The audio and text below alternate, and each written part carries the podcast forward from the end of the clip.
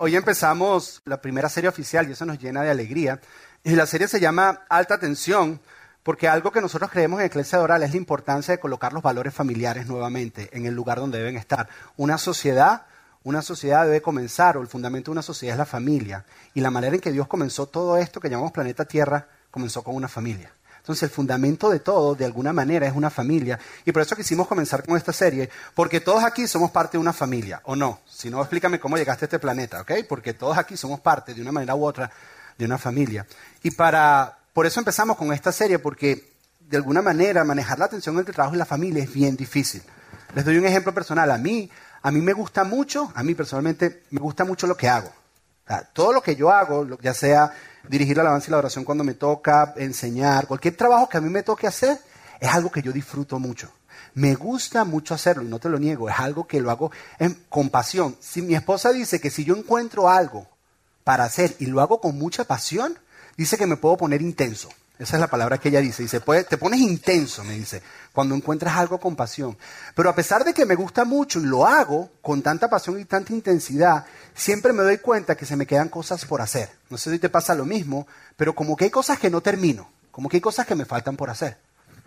Como que se quedan unos loose ends, unos cabos que no están terminados y siempre tengo algo por hacer. De la misma manera que yo amo mi trabajo, de esa misma manera con esa misma intensidad yo amo a mi familia. Yo disfruto estar con mi esposa. Me encanta jugar con mi hijo. Yo soy de los que cuando tomo vacaciones, yo antes de irme a Orlando prefiero quedarme en la casa con mi familia.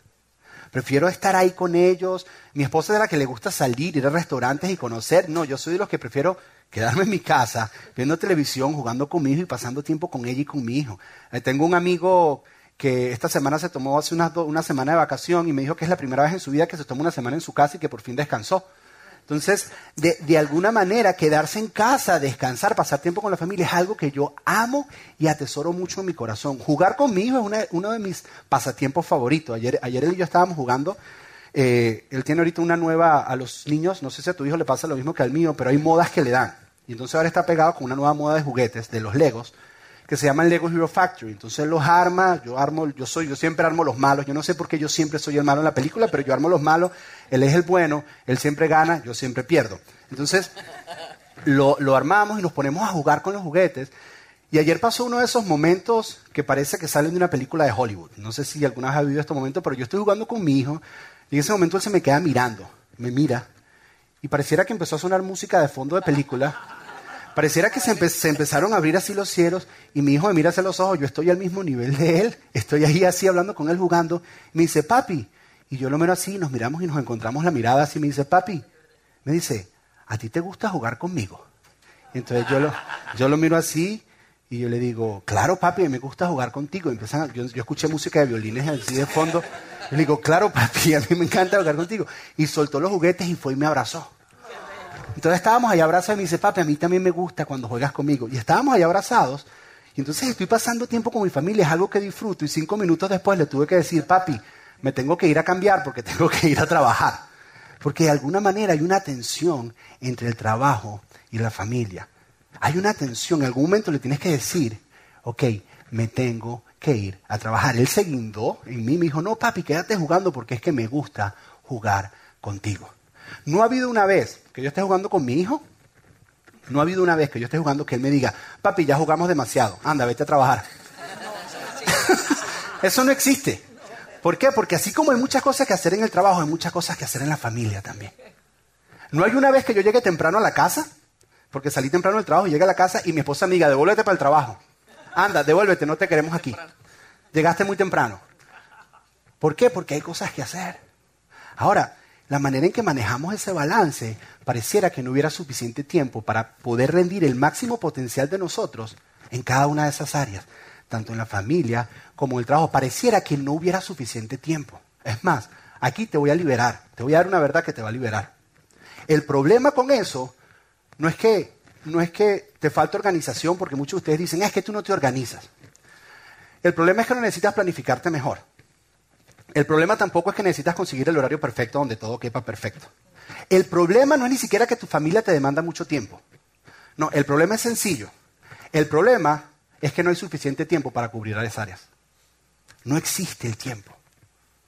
Y como a ti te toca de alguna manera escoger entre uno y el otro, entonces hay uno, ya sea el trabajo o la familia, que se va a sentir estafado. Va a haber uno que no va a recibir lo que necesita.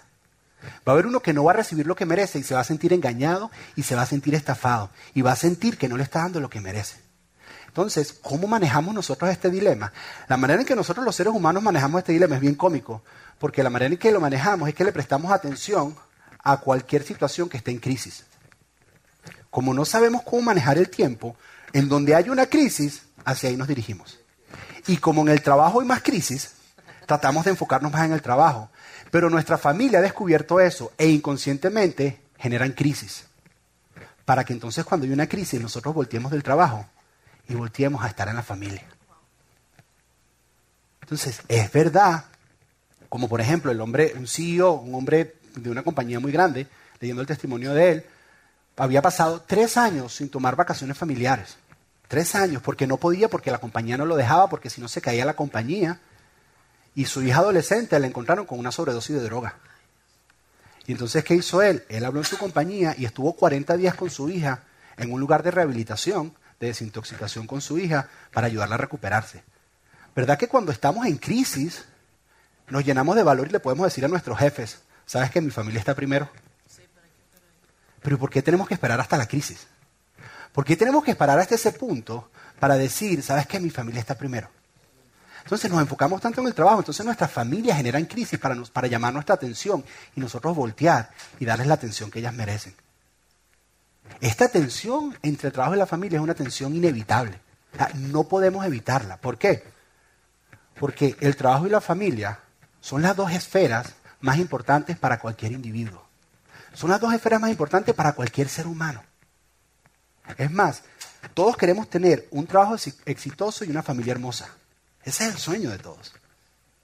Porque si tú tienes un trabajo exitoso y una familia hermosa, de alguna manera todas las demás áreas de tu vida están relacionadas con eso. Y todas las demás áreas, demás áreas de tu vida van a ser exitosas.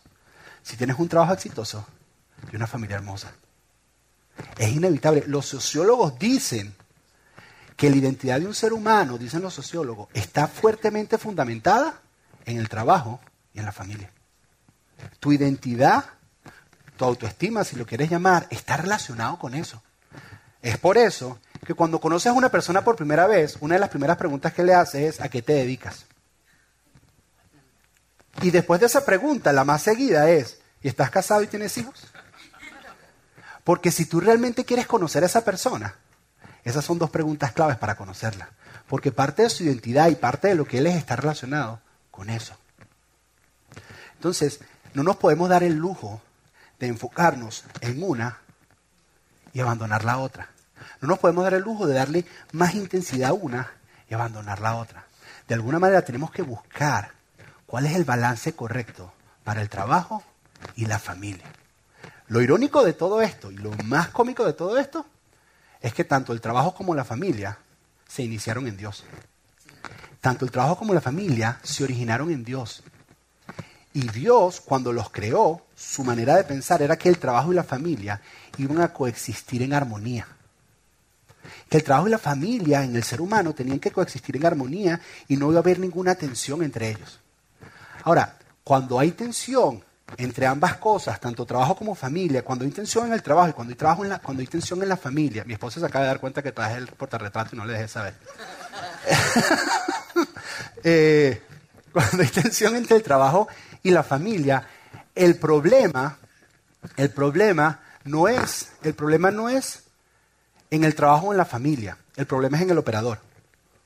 Si, si, hay dos cosas que están diseñadas para funcionar en armonía y no están funcionando bien, el problema no es ni la familia ni el trabajo. El problema es el operador. El problema es el que está manejando la familia y el trabajo. Y cuando tú estás trabajando con sistemas, cuando estás trabajando con cosas como esa, y hay tensión entre ellos que no funcionan bien, y se empieza a generar una tensión destructiva, ¿qué tienes que hacer? Tienes que ir al operador, y el operador tiene que ir al manual, y en el manual que fue escrito por el creador del trabajo y la familia. Entonces, ¿qué es lo que tenemos que hacer? Tenemos que ir al manual, tenemos que ir al creador para ver qué es lo que dice el creador acerca del trabajo y la familia. Porque si lo usamos, si, si de alguna manera balanceamos y vemos cómo trabajar la atención entre trabajo y familia de la manera que Dios dice, entonces la atención peligrosa que se están destruyendo el uno al otro, entonces va a cambiar. y vamos a poder vivir como Dios quiere que vivamos, como Él diseñó que viviéramos. Entonces, quiero que me acompañes en tu Biblia para ver qué dice Dios acerca del trabajo y la familia. Quiero que vengas conmigo a Génesis capítulo 2, versículo 15. Enciende tu Biblia, abre tu Biblia. Si no la trajiste, no te preocupes, la vamos a poner en la pantalla. Génesis capítulo 2, versículo 15. Este es el clímax de la creación. Dios creó el mundo en seis días y descansó el número siete. Este es el día número seis. Dios creó al ser humano, Dios creó al hombre, y de una manera inesperada, Dios va a manifestar su creatividad de una manera que nunca antes nos habíamos imaginado. Y entonces aquí nos empieza a reflejar un poco sobre el trabajo y la familia. Génesis 2, versículo 15 dice, el Señor Dios puso al hombre en el jardín del Edén para que, lo, para que se ocupara de él y lo, y lo custodiara. Lo repito, el Señor Dios puso al hombre en el jardín del Edén para que se ocupara de él y lo custodiara. ¿Sí ves? Dios le dio un trabajo a Adán antes de la caída. Dios le dio trabajo a Adán antes del pecado. Dios le dio un trabajo a Adán antes que tuviera una familia para la cual proveer. Porque parte del, plan original de Dios era que el hombre trabaje. Parte del plan original de Dios es que el hombre trabaje. Es por eso que cuando una persona se retira, si deja de trabajar, comienza a morirse. Por eso las personas que se retiran siguen haciendo cosas y buscan cosas que hacer. ¿Por qué? Porque te sientes vivo cuando estás trabajando. Te sientes con vida cuando estás trabajando. Una vez leí de una persona que se había retirado y se puso a cortar leña, un señor ya mayor, y los hijos le dijeron, papá, ¿por qué haces eso si no es necesario? Y él decía, porque es que cuando hago eso me siento con vida. ¿Por qué? Porque parte del diseño de Dios y parte del plan de Dios es que trabajemos. Eso es parte del diseño de Dios. Es parte del plan original de Dios. El problema es que muchos de nosotros vemos el, trabajo como una maldición. Vemos el, vemos el trabajo como una consecuencia del pecado y no entendemos que el trabajo entró y Dios nos lo dio antes que entrara el pecado. Antes incluso tuviéramos una familia. Dios nos dio el trabajo. O sea, necesitamos trabajar. Trabajar es algo importante. Trabajar es algo que Dios quiere que hagamos. Es verdad que cuando entró el pecado, cambiaron un poco las reglas con respecto al trabajo. ¿Por qué? Porque ahora el hombre trabaja para, para, recibir su sustento. Anteriormente no era así. Y es por eso que muchos de nosotros nos inclinamos a trabajar muchas más horas para tener más sustento sin entender que nuestro único sustento es Dios. Entonces, Dios de alguna manera nos dio el trabajo antes de darnos la familia y antes de que entrara el pecado. Luego de eso, luego que le dio el trabajo, entonces Dios le dio a Eva. Dios le dio la mujer al hombre. Dios le dio la familia después. Y aquí voy a hacer un paréntesis para aquellos solteros que están acá. Antes de pensar en casarse, búscate un trabajo. ¿De verdad? Porque el orden correcto de Dios es que te busques un trabajo. Y cuando tengas un trabajo y estés estable, puedes pensar en casarte. Porque Dios le dio el trabajo a Adán y cuando Adán ya estaba todo organizado y ya había hecho su trabajo, entonces le trajo a Eva. Búscate un trabajo. Nosotros tenemos una estrategia, un plan, mi esposo y yo, cuando mi hijo cumple 16 años, lo vamos a poner a trabajar. De verdad. Y no porque necesite proveer, es porque necesita trabajar porque es parte del diseño, le crea un carácter, le crea algo que el ser humano necesita, que no consigues en ningún otro lado, que te lo da el trabajo porque es parte del diseño de Dios. Entonces, ¿qué hace Dios? Dios le da la familia. Ahora, la familia y el trabajo funcionan con unas reglas diferentes. ¿Sí ves? En el trabajo, tú vales por lo que haces. Cuando tú estás en el trabajo, tú vales por lo que haces. En la familia, tú vales por quien tú eres. ¿Sí entiendes? En el trabajo, tú encuentras valor por tu desempeño. En la familia, tú encuentras valor por simplemente ser. El trabajo tiene que ver con hacer, esto tiene que ver con ser. El trabajo tiene, en el trabajo ellos esperan que tú hagas cosas, que cumplas con una lista, que cumplas con un desempeño de cosas. En la familia, en la familia ellos esperan que tú nada más estés. Que tú nada más estés presente. El problema está, el problema está cuando lo invertimos. El problema está cuando empezamos a tratar la familia como responsabilidades de cosas que me tocan hacer. Y me hago una lista de cosas por hacer y llego a la casa a cumplir con mis responsabilidades de papá, que las tienes que cumplir, pero lo ves como responsabilidades. Y no entiendes que lo que tienes es que ser papá. Y entonces empiezas a ver esto como responsabilidades y comienzas a amar tu trabajo. Y entonces estás al revés. Y entonces empieza a generar una tensión entre ambos. Se empieza a generar una tensión inevitable y así es como nos encontramos hoy en día. Nos encontramos amando nuestros trabajos y cumpliendo, desempeñando funciones en nuestras familias. Y estamos al revés. Estamos completamente al revés. El balance de Dios es completamente diferente. Es verdad que se dañó esta relación. ¿Por qué se dañó? Se dañó por el pecado. La razón por la que caemos en algo como esto es por el pecado. Cuando el hombre peca, pasó algo bien peculiar. Hubo varias consecuencias que empezaron a ocurrir en diferentes atmósferas. Por ejemplo, en, en Génesis capítulo 3, versículo 19, Dios le dice al hombre que por cuanto ahora pecaste, con el sudor de tu frente obtendrás tu alimento para comer. ¿Qué significa? Que ahora hay ciertos conflictos y dificultades que ocurren en el trabajo que antes no habían. Hay cierta tensión dentro del ambiente del trabajo en tu vida que antes no había. Tengo que trabajar para proveer. Ahora, luego Dios le dice a la mujer esta consecuencia por, debido al pecado. En el versículo 16 dice lo siguiente, haré más agudo el dolor de tu embarazo y con dolor darás a luz. Ahora hay una tensión también dentro de la familia. Yo sé que dar a luz representa, y todas las mujeres saben que hay un dolor cuando damos a luz, pero también aquí hay un lenguaje figurativo que tiene que ver con el criar una familia. Por eso Pablo decía, vuelvo a sufrir dolores de parto. Tiene que ver con el criar una familia, con el desarrollo de una familia. Y entonces el desarrollo de una familia, ahora hay ciertas dificultades y tensión dentro de este ambiente también. Entonces, tienes dificultades y, tensión dentro de aquel ambiente y dificultades y tensión dentro de este ambiente. Otra cosa que Dios le dice al hombre y a la mujer es lo siguiente, y desearás controlar, le dice la mujer, a tu marido, pero él te gobernará a ti. ¿Qué significa? Que va a haber una lucha de poderes ahora en el ámbito de la familia, de quién gobierna a quién y quién manda a quién. Entonces, para tener una familia feliz, tienes un montón de dificultades dentro de ser una familia feliz que son difíciles. Va a haber dolor, vamos a estar peleando a ver quién gobierna a quién y quién manda a quién, como el programa de televisión.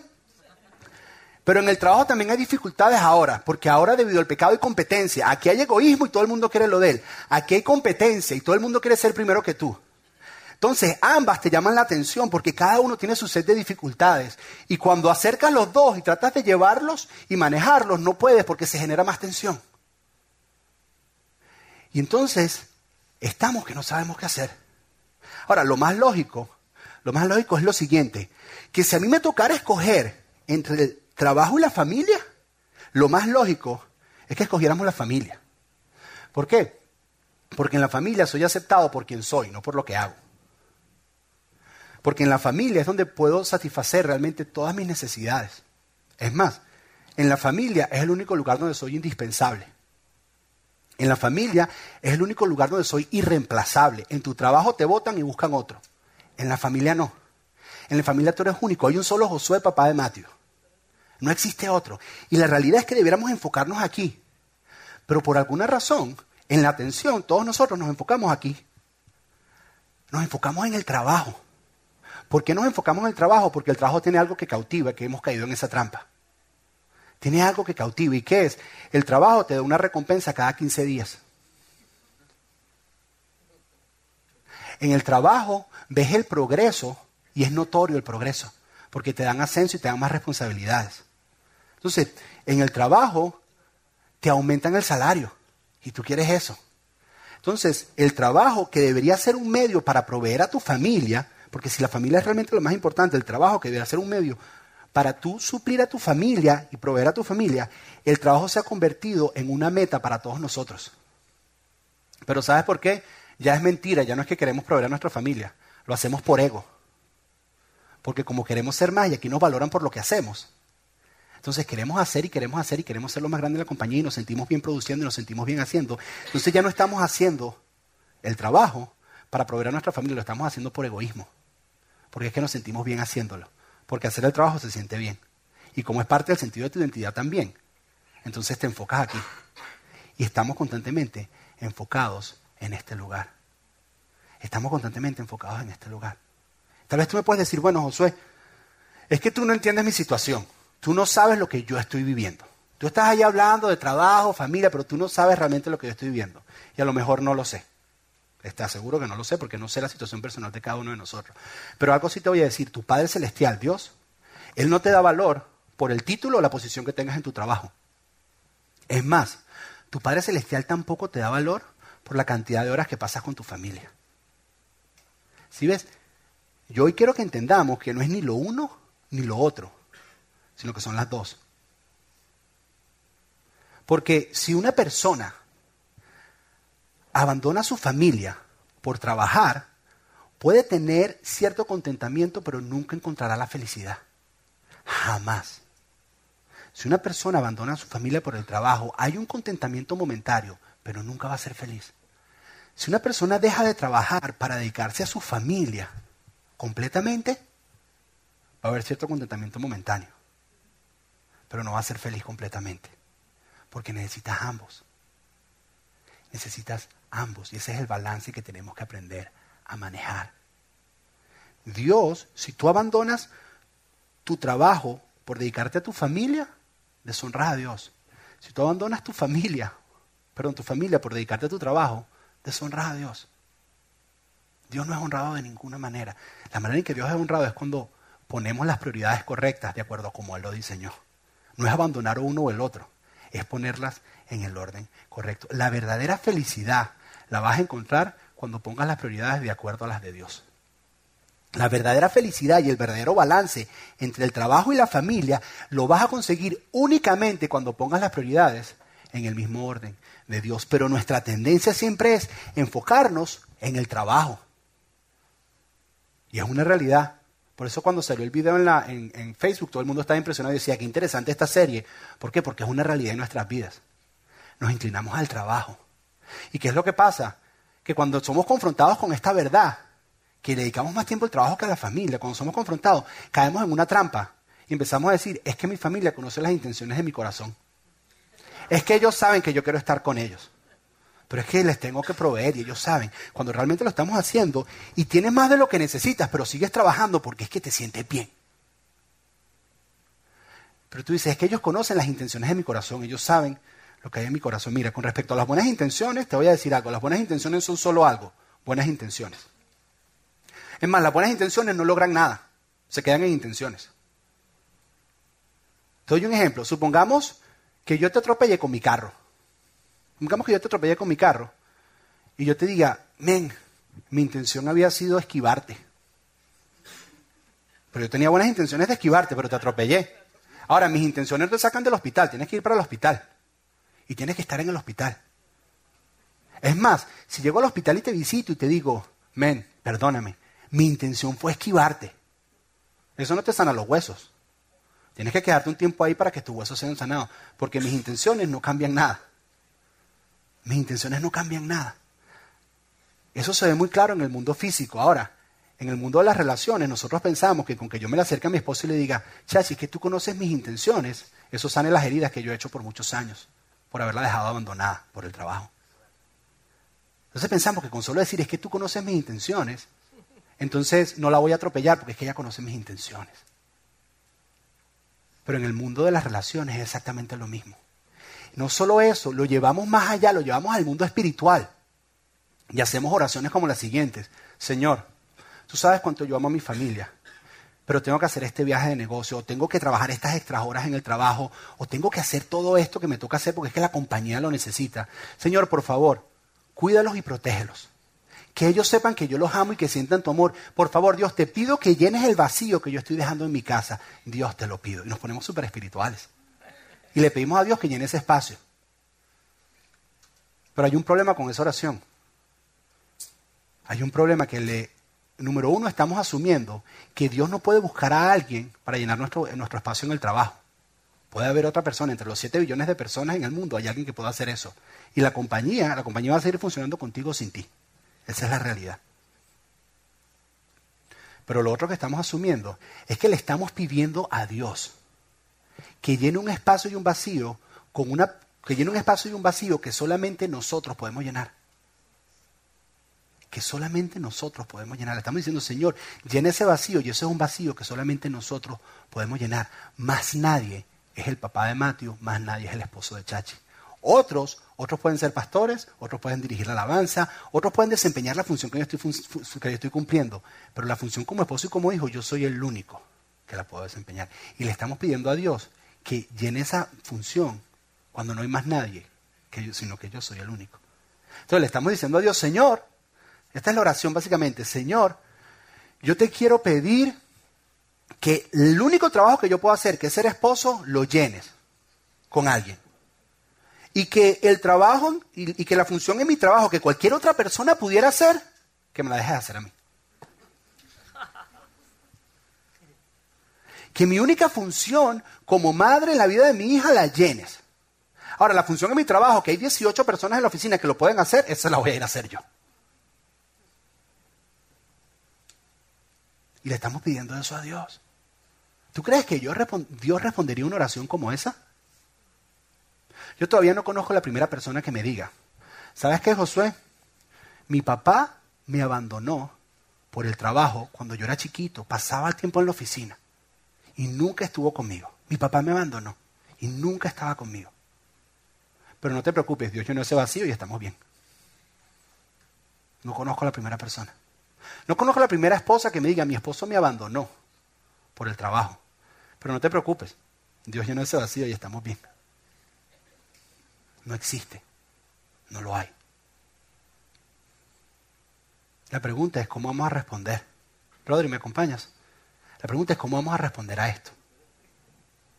La pregunta es cómo vamos a hacer para manejar esta tensión entre el trabajo y la familia. ¿Cómo vamos a hacer para encontrar la verdadera felicidad y poder manejar la tensión entre el trabajo y familia? La manera en que lo vas a hacer es que tenemos que encontrar las prioridades de Dios. ¿Cuál es el orden de Dios? Porque Dios creó ambos. Se lo repito, no es escoger el uno o el otro, es ver qué dice Dios y cuál es el diseño de Él para cada una de ellas. Es preguntarle a Dios, Señor, ¿qué dices tú? Y ese es mi reto para ustedes esta semana. Qué rico que ahora estamos semanal y podemos regresar la otra semana, ¿no? Mi reto para ustedes esta semana es que no hagas nada, que lo único que hagas es todas las mañanas cuando te despiertes, nada más le pidas a Dios, Señor, revélame cuál es tu prioridad correcta entre el trabajo y la familia. Que cuando te pares en la mañana, lo único que le preguntes a Dios durante esta semana es, Señor, revélame cuál es la prioridad correcta entre el trabajo y la familia. Y que no se me olvide. ¿Sí ves? Tengo un amigo que se llama Jacobo Ramos. Y un día estaba desayunando con su familia. Y su hija de 6 años le preguntó, papi, ¿por qué las personas se divorcian? Y él cuenta que el cereal se la tarugó aquí en el, no podía tragar y le preguntó, Dios, ¿qué le digo a mi hija? Y Dios dice, diles que se le olvida. Él dijo, mi vida es que se les olvida. la niñita de lo brillante que él dijo, papi, ¿qué se les olvida? Y él dice que miró para el cielo y dice, Señor, dime algo rápido. Y Dios le dice, se les, sí, mándame un texto, hay message o algo, Facebook. Dice, ¿qué se les olvida? Se les olvida cómo comenzó la relación de ellos. Si ves, llega un momento que el trabajo puede poner tanta tensión en ti que a ti se te olvida cómo comenzó la relación con tu esposa, con tu esposa, que a ti se te olvida el valor de lo que es una familia. Que es lo único que te asegura, porque ella le preguntó, ¿y tú y papi y mami se van a divorciar? Dice, no. ¿Y qué me asegura a mí que no se les va a olvidar? Poquito adelantada la niña, ¿no? ¿Quién me asegura a mí que no se les va a olvidar? ¿Sabes qué te asegura? Que Dios te revele cuál es la prioridad correcta. Por eso es esa canción, si acaso se me olvida, si acaso se me escapa, si acaso se me nubla la pasión en mi mirada. Algunos de nosotros, el llegar a casa, se nos ha nublado la pasión por llegar a nuestro hogar. Preferimos estar en el trabajo, porque ahí nos aceptan, porque ahí nos aplauden cuando hacemos cosas bien llegamos a la casa y no somos esposos. Le damos las obras a nuestra familia. ¿Qué vamos a hacer al respecto? Mi reto esta semana. Mi reto esta semana es que tú le preguntes a Dios, Señor, muéstrame el balance correcto entre el trabajo y la familia. Ojo, no te estoy diciendo que dejes de trabajar, no estoy diciendo que te tires a la familia, no estoy diciendo que dejes la familia y que te vayas a trabajar. Lo único que te estoy pidiendo en esta semana, no es difícil, es que tomes cinco minutos todos los días y le digas a Dios que te lo muestre.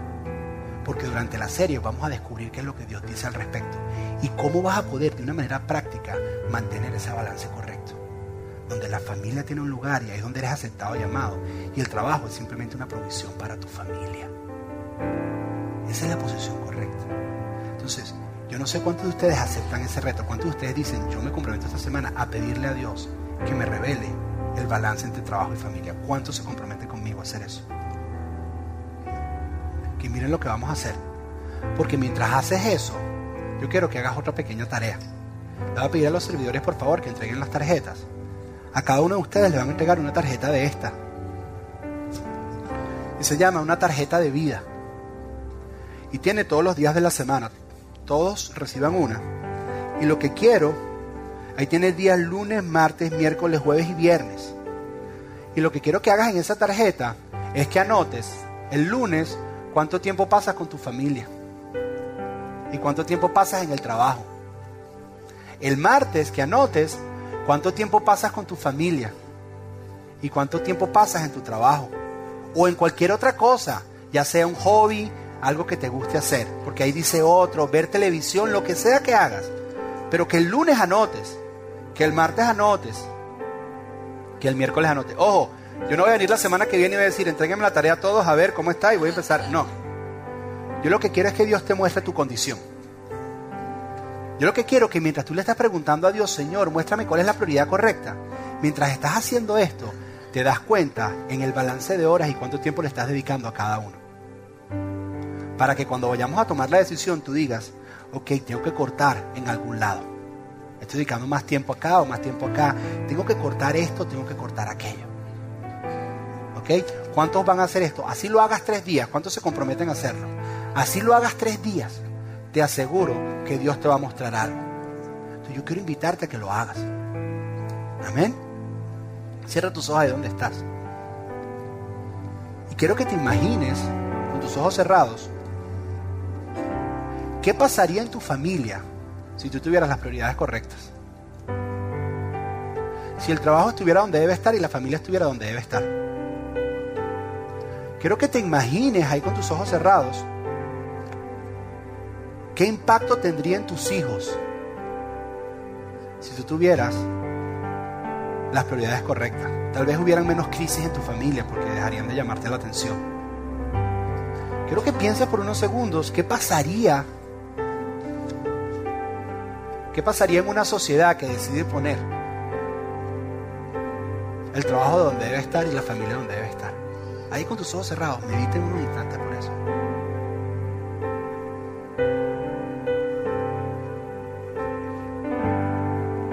Si acaso se me olvida, si acaso se me escapa, mantén tus ojos cerrados. Acaso se me nubla la pasión en mi mirada, dile si acaso se me olvida. Si acaso se me olvida, si acaso se me escapa. Señor, si se nos olvida Dios, si se nos la pasión Si acaso se me nubla la pasión en mi mirada. Podrás decirle conmigo, llévame al madero. llévame al madero, al rincón de nuestro encuentro.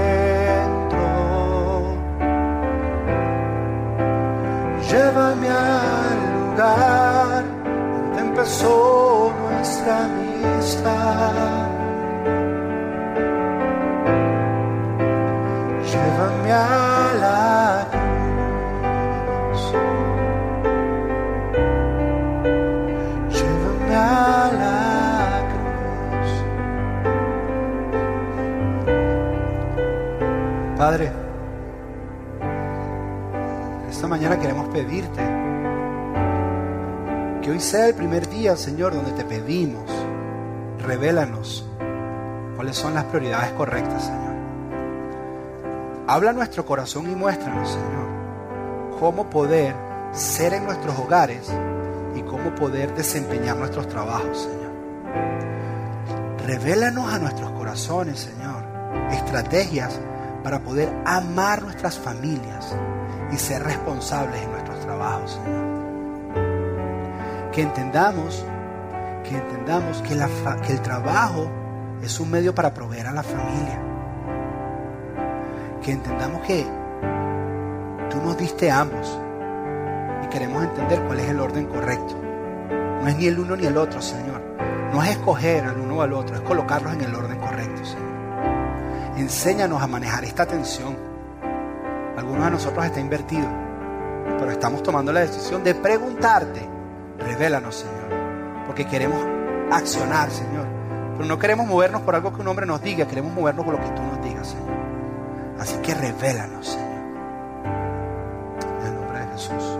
Amén. Por muchos años se nos ha enseñado que para ir al cielo tenemos que ser buenos. Que para ir al cielo tenemos que portarnos bien.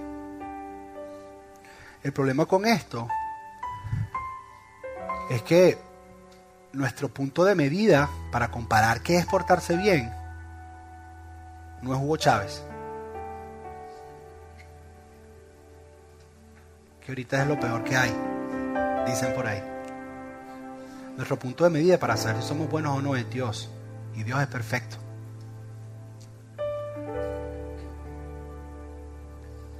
Y la Biblia dice que ninguno de nosotros es bueno porque todos pecamos. En algún momento de nuestra vida todos pecamos. ¿Qué es pecado? Pecado es desobedecer a Dios y pecado es dejar de hacer todo aquello que Dios te dice que hagas. Por ejemplo, Dios dice que no mintamos. ¿Hay alguien aquí que nunca ha dicho una mentira? Todos hemos mentido. Empezando por el que les está hablando. Entonces, de alguna manera todos somos pecadores. Pero Dios anhela que nos acerquemos a Él.